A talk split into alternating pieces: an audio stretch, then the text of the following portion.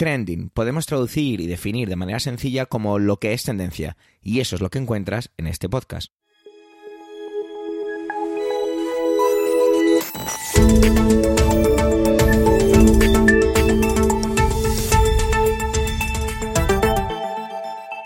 Ese es el capítulo 248-248 del 23 del mes de marzo de 2023 y cuenta con las intervenciones de Pedro Sánchez, Antonio Rentero y Eduardo Norman. Esta vez un servidor, la verdad es que no ha tenido muchas ganas de preparar una intervención. Me descubro ante ustedes. Trending es tu podcast de noticias semanal. Adelante. Escuchen, querida audiencia, esta semana vamos a alterar un poquito ciertas cosas, porque normalmente yo a mis compañeros los tengo más o menos en orden. Pero como Pedro y Eduardo van a hablar de cosas similares, vamos a hacer que sus intervenciones vayan seguidas sin ningún tipo de interrupción por mi parte. Simplemente la cortinilla entre uno y otro. ¿Por qué? Pues porque Pedro Sánchez va a hablar de la moción de censura aquí en España, con lo que tiene que ver con lo que él considera que es algo que se está diluyendo y que debería ser modificado. Incluso algo me ha dicho sobre que el rey debería participar de alguna forma. Bueno, y después, inmediatamente después, va a hablar Eduardo Norman, porque él va a hablar de la moción de censura en Francia, y lo va a hacer realizando una comparación y complementando un poquito la intervención de Pedro, y así me parece que tenía más ritmo. Así que os dejo con sus intervenciones y luego yo ya vuelvo para presentar a mi compañero Antonio. Así que, por ello, adelante Pedro, adelante Eduardo.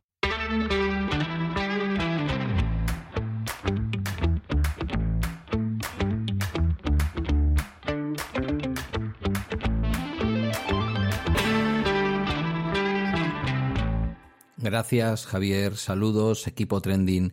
Buenos días, querida audiencia. Abascal exige a Sánchez que decrete el estado de alarma y deje de dar consejos a las comunidades autónomas. Es el líder de Vox, Santiago Abascal, exigió el jueves 11 de marzo de 2020 al presidente del gobierno Pedro Sánchez que decrete eh, ya el estado de alarma en España ante el brote del nuevo coronavirus y deje de dar consejos a las comunidades autónomas. En un mensaje publicado en su cuenta personal de Twitter, Abascal ha censurado así la estrategia de Sánchez al recomendar a las regiones el cierre de los centros escolares y no actuar.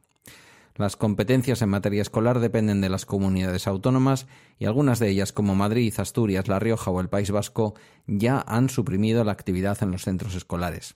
El presidente sigue sin entender nada. No es cuestión de dar consejos a las comunidades autónomas, sino de tomar medidas. Asuma responsabilidades en toda la nación, ha indicado el líder de Vox, partido que cuenta en sus filas con al menos tres casos confirmados de COVID-19. En este sentido, Abascal ha exigido al jefe del Ejecutivo Central que decrete el estado de alarma y ponga todos los recursos para detener la pandemia. En la rueda de prensa posterior al Consejo de Ministros extraordinario de aquel jueves, el propio Sánchez no había descartado ninguna posibilidad en cuanto a las medidas a adoptar por la pandemia del coronavirus. De hecho, y al ser preguntado por la opción de decretar el estado de alarma, no dijo que no, y dejó claro que la situación no es estática y que tomaría las decisiones que hicieran falta cuando hagan falta y donde hagan falta. Demos ahora un salto en el tiempo. Vayámonos de ese 12 de marzo en el que Vox exigía, Santiago Abascal, líder de Vox, exigía cuanto antes al presidente del gobierno que aplicara el estado de alarma en toda la nación y después presenta un recurso contra el constitucional, eh, contra el constitucional no, un recurso contra el estado de alarma que había decretado el gobierno y pide la dimisión del gobierno porque efectivamente el Tribunal Supremo consideró que la medida más acorde en aquel momento hubiera sido el estado de excepción y no el estado de alarma. Así lo decía el día, mm, dejadme que lo mire, algo así como el día 14 de julio de 2021, el diario El País. Vox se apunta el tanto del recurso contra el estado de alarma y pide la dimisión del gobierno. Casado insistía en aquella época, pobrecito donde estará, en la ley de pandemias y Echenique tilda al tribunal de Vox-institucional. ¿Qué, ¿Qué pienso yo de la moción de censura que estos días ese teatrillo organizado por Vox para intentar arrinconar al Partido Popular y hacerse con un poquito más de aire, eh, viendo cómo le van las encuestas, con un poquito más de aire en el espacio de la derecha, presentando esta moción de censura, moción de censura, entre comillas, que diría el otro, pues lo que yo pienso mm, eh, se encierra en los tres minutos anteriores que me habéis escuchado. Lo que Vox decía el día 12 de marzo y lo que Vox decía en julio de 2021, junio de 2021, después de haber presentado un recurso contra la propia, eh, el propio estado de alarma que exigía a Sánchez, exigía en una especie de alarde centralista, dejando claro que tenía que ser el gobierno de la nación, poco menos que pidiendo la suspensión del estado de las autonomías en aquel momento. Todo fachada, todo teatro, todo mentira, y, bueno, publicidad gratuita.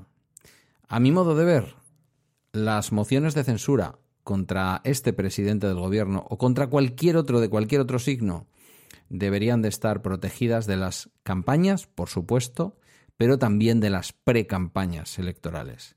Es más, creo que si de algo, tiene que servir disponer de un jefe del Estado que es un monarca, un rey, debería de ser para que, igual que cuando se va a formar gobierno, el rey escucha a todos los grupos políticos y a sus candidatos y candidatas y propone a las Cortes un candidato o candidata, el rey debería de jugar un papel, ya que para ellos es tan importante el papel del monarca, para ellos me refiero a Vox y también en buena medida al Partido Popular. El monarca debería de jugar un papel en este tipo de eh, herramientas constitucionales eh, y parlamentarias tan potentes como la moción de censura. Basta ya de soplapolleces, basta ya de utilizar las mociones de censura como las ha utilizado Vox ya dos veces en los últimos años, basta ya de utilizar el Parlamento exclusivamente como un medio publicitario de sus ideas, que por cierto son horribles pero más allá de que sean horribles, aunque fueran las del Partido Socialista, las del Unidas Podemos, las del Partido Popular, las de Nueva Canarias, me da igual. No se puede utilizar el Parlamento de una manera tan evidente, no se puede utilizar una figura parlamentaria y política tan importante como la moción de censura cuando se sabe que no tiene ningún viso de ir hacia adelante, exclusivamente para forzar una especie de campaña publicitaria y tener eco en los medios de comunicación. Flaco favor le hacemos a nuestra democracia liberal si esto es la democracia liberal que tenemos. No deberíamos de darle ningún altavoz ni ninguna posibilidad a un partido político y menos a este, pero en ningún caso y a ningún partido político si se sabe que una moción de censura no tiene un sentido positivo y constructivo, sino que se trata única y exclusivamente, como digo, de una campaña pagada por todos los españoles. Ellos que son la España que madruga, que llega siempre tarde al Parlamento, no voy a caer en los recursos fáciles de hablar de la capacidad de trabajo y de las ganas de trabajo del señor Santiago Abascal, aunque ya tenía fama cuando yo estuve en el gobierno vasco entre sus compañeros del Parlamento vasco del Partido Popular, cuando él militaba en el Partido Popular del País Vasco, ya tenía fama de no ser el más trabajador de los diputados. Y tiempo después, después de haber pasado por sus cositas, por sus destinos eh, balneario como cargo político del Partido Popular en lugares donde se cobraba mucho y no se hacía nada, ahora le tenemos cobrando mucho y no haciendo nada en el Parlamento más que airear sus ideas horribles y encima utilizar a un pobre anciano que alguna vez tuvo dignidad, aunque ahora no sabe dónde la ha dejado. Gracias por tu escucha, te dejo con el resto del equipo Trending. Hasta una próxima intervención.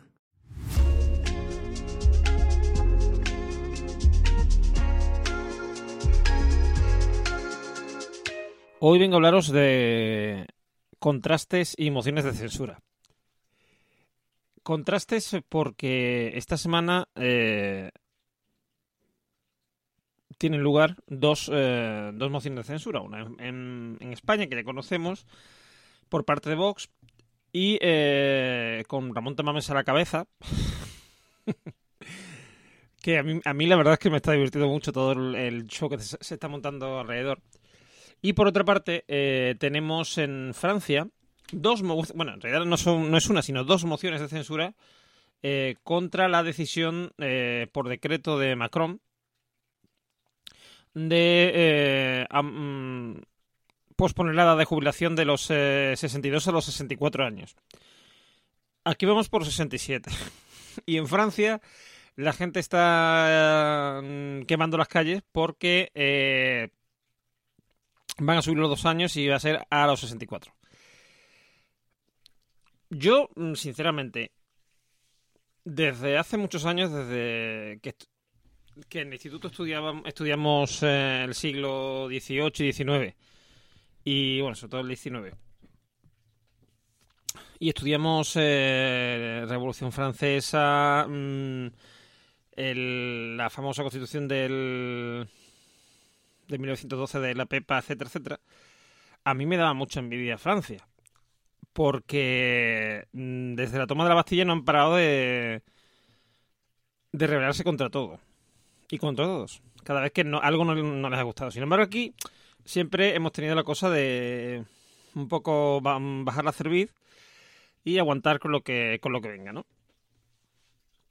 porque nuestra moción de censura es muy distinta, por eso digo que voy a hablar de contrastes, es muy distinta en el sentido de que primero, eh, la lleva a cabo un partido de, de derechas, de extrema derecha, con un candidato a la presidencia que ya ha dicho que en el momento en que esto ocurra, que si él gana, la, vamos, si consigue llevar adelante la moción de censura, eh, va a convocar elecciones para, para mayo, junto con las de las municipales y las autonómicas. Mm, pero que no deja de ser un señor de noventa y tantos años, que antes era de izquierda, ahora es de derecha. Yo creo que más que nada porque es amigo de, de Sánchez Dragó. Y poco más, porque después las cosas que está diciendo mm, no tiene nada que ver con Vox, mm, bueno, tampoco tiene nada que ver con el comunismo, pero quiero decir, pero me da más la sensación de, si acaso, una, mm, una ideología liberal, ¿no? Liberal de la, de la de verdad, no de la de solamente lo económico, ¿no? Que mm, de la cuerda de Vox, pero a Vox creo que incluso le gusta porque piensan que, que los convierte en un partido más, eh, más abierto, ¿no? Y más... Eh, eh, heterogéneo, ¿no? Yo, sinceramente, mm, ya os digo, tengo envidia, porque la moción que. Que mm, bueno, las dos mociones que le van a presentar a Macron vienen por parte de toda la oposición. En el caso de que prosperen, aquí lo que ocurriría en el caso de Francia es que eh, eh, la esta reforma de las pensiones va a decaer, o sea, se va a tener que eliminar. Elizabeth Borne, que es la primera ministra, eh, tendría que dimitir y también dimitiría por tanto su gobierno. Y Macron tendría que o nombrar un nuevo gobierno o disolver la asamblea y convocar elecciones legislativas. ¿Vale? Eh, si fracasa la, moción de censura, eh, tiene dos opciones. O bien seguir con la actual primera ministra o, mm, buscarse otra para que se vea que realmente ha habido un cambio, etcétera. Porque claro, la gente no se va a... O sea, porque pierde la moción de censura la gente no se vaya a su casa. Porque el problema está en la calle. Porque eso mm, creo que es algo importante que tiene Francia. Que es que mm, yo creo que sí, o sea, que es más, más democracia que nosotros en el sentido de que el pueblo ejerce su, su voz, no solamente el voto, su voz, ¿vale? Porque estas em, estas eh, manifestaciones que vemos tan pintorescas, ¿no? Como cuando en 2018 estaban los eh, chalecos amarillos y tal. Como que parece que es todo muy pintoresco, muy, ay, ay, qué cosa más curiosa, ¿no? Aquí hemos tenido un intento el año pasado eh, una, de la huelga de camioneros de parecerse a los em, chalecos amarillos, pero venía de un, de unos, sindicato de Vox y tuvo mm, entre los camioneros en ese momento tuvo bastante predicamento pero por lo mm, pero no, no, pasó de ahí. No, no, ocurrió como ocurrió en Francia que de un eh, creo que también fueron los transportistas, porque fue por la subida del, del precio de gasolina, se extendió a toda la sociedad francesa. Y yo creo que es porque aquí lo que había era ganas por parte de un de un vamos de un eh, iba a decir partido político pero más que el partido de digamos de un una ideología vale de digamos de eh, darle golpes al gobierno de alguna forma.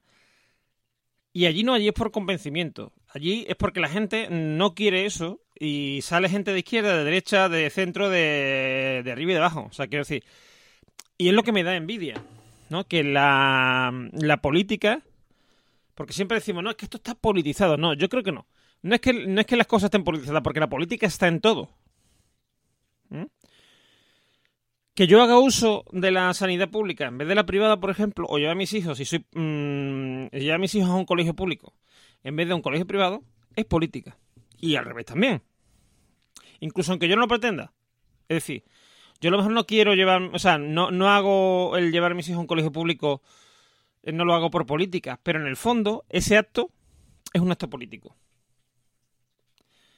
Porque mmm, tiene consecuencias. A lo mejor mi acción sola, ¿no? Pero unida a la demás gente sí. Entonces, la, no es que las cosas se politicen, no. Es que se hacen partidistas y nos inclinamos a un partido, a otro, porque el, el, el, ideologizar algo o el convertirlo en político y tal, como se me en realidad no tiene por qué llevar los enfrentamientos que se lleva. De hecho, mmm, el gobierno, o sea, quiero decir, Podemos y el Partido Socialista, se supone que son de la misma cuerda y sin embargo se pelean. Se pelean porque son partidos distintos. Y esto es como el, Atlético y el Real Madrid, o el Real Madrid y el Barça, o el Sevilla y el Betis. ¿Mm? Que si eres de uno, eres enemigo ya del otro.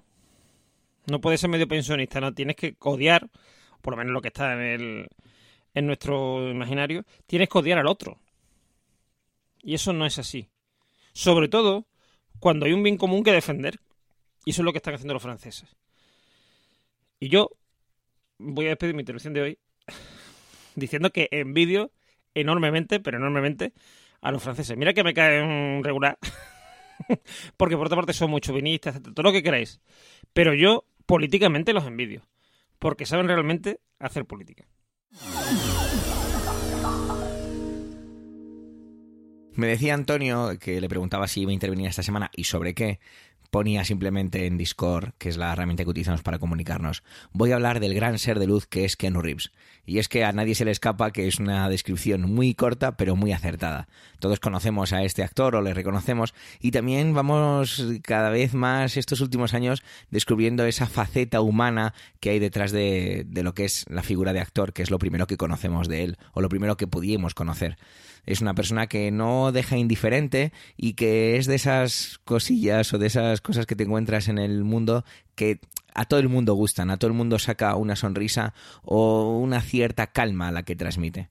Esta semana está en la película y aunque en el momento de grabar estas pequeñas presentaciones no ha hecho ninguna no me ha hecho ninguna mención sobre ello Antonio, supongo que algo tendrá que ver el estreno de John Wick 4, que por cierto iré a ver la semana que viene con mis buenos amigos del colegio del colegio donde trabajo. Pero bueno, eso es un off topic total que no venía a cuento. Os dejo con su intervención, muchísimas gracias. Adelante, Antonio.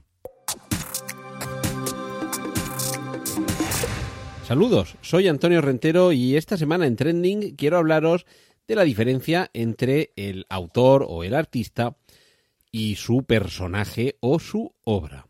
Y todo a cuenta del estreno esta semana de la cuarta parte de John Wick, John Wick 4, una nueva entrega de este personaje que es duro entre los duros, que esto es una ensalada de tiros. Se supone que esta película ha muerto más gente en la ficción que en ninguna otra película.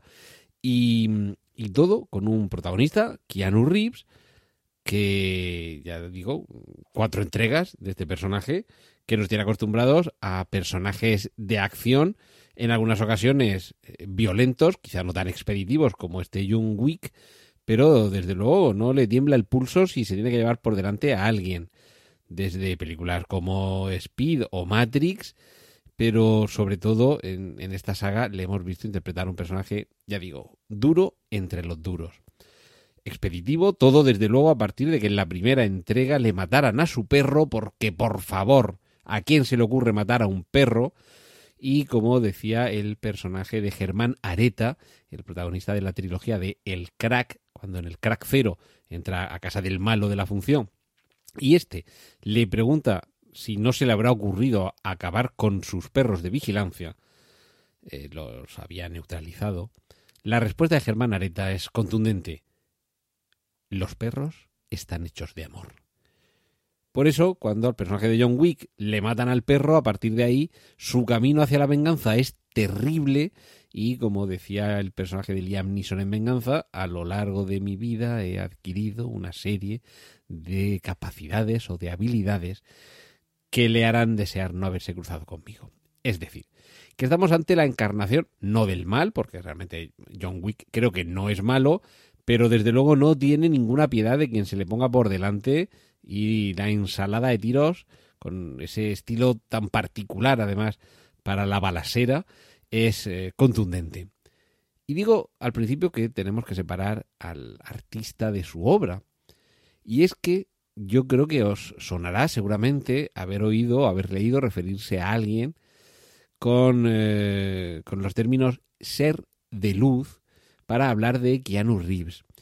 Un actor que parece ser que es el epítome de la bondad, que es de una amabilidad fuera de toda prueba, que además es completamente normal y humilde. Hemos visto en internet vídeos en los que ayuda a cargar el, el, el, utillaje, la impedimenta en un rodaje como uno más, además subiendo por unas escaleras empinadas. Cuando, a ver, se, supone que hay personal dedicado a ello, pero bueno, no, no le tiemble el pulso para echar una mano y cargar maletas, escaleras arriba. Que, mm, ha donado en muchas ocasiones parte de las eh, de los emolumentos eh, que le toca embolsarse por su participación en alguna película a causas de beneficencia, de caridad, de ayuda a los demás, a buenas causas en cualquier caso.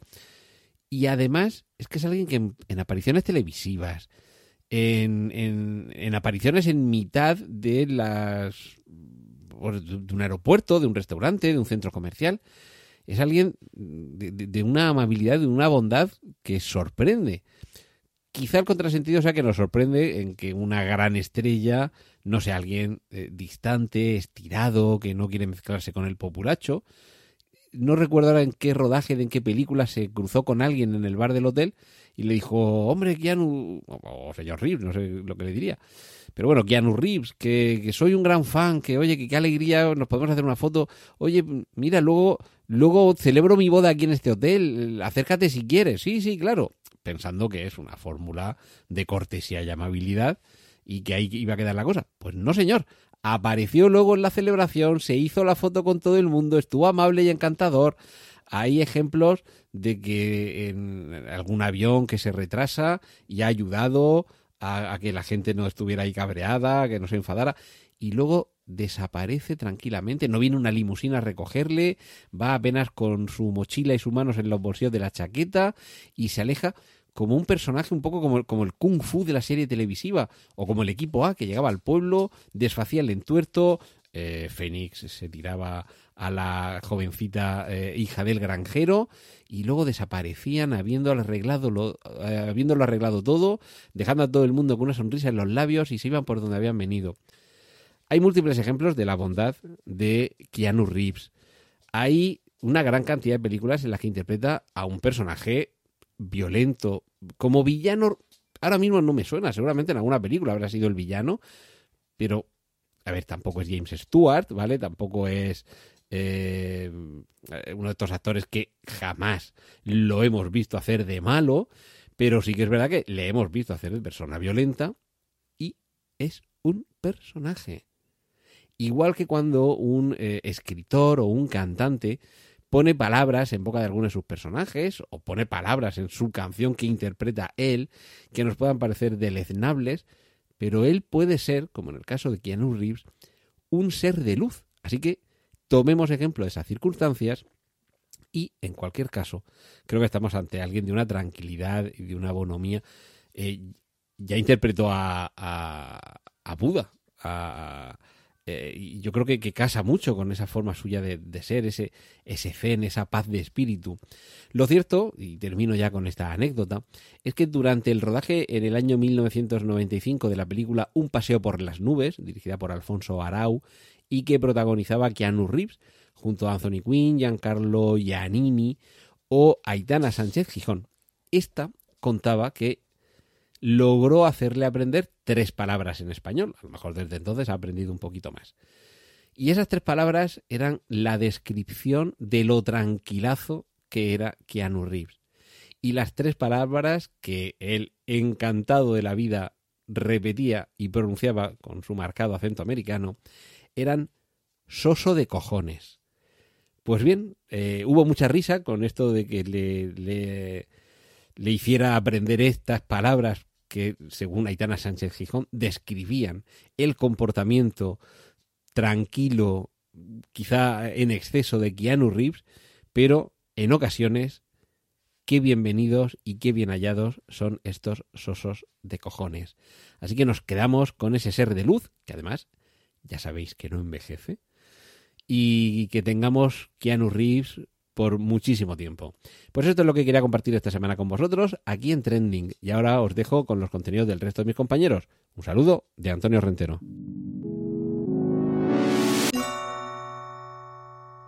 Gracias, gracias por llegar hasta aquí, por supuesto, por el tiempo empleado en escucharnos en este capítulo ducentésimo cuadragésimo octavo. Tenéis nuestra cuenta de Twitter, arroba trendingpod, y las de las voces de hoy en emilcar.fm barra trending, como siempre, a vuestra entera disposición. Un saludo y hasta la semana que viene. Pero tengo que hacer un pequeño, una pequeña advertencia, y es que la semana que viene eh, no sé cuándo va a salir publicado el podcast el jueves. Va a salir publicado el jueves, pero no en la hora habitual, porque no creo que lo tenga preparado. El miércoles tengo unas cosillas que me van a llevar tarde-noche y bueno, simplemente quería avisarlo por aquí. Mientras eso llega, lo dicho, hasta la semana que viene.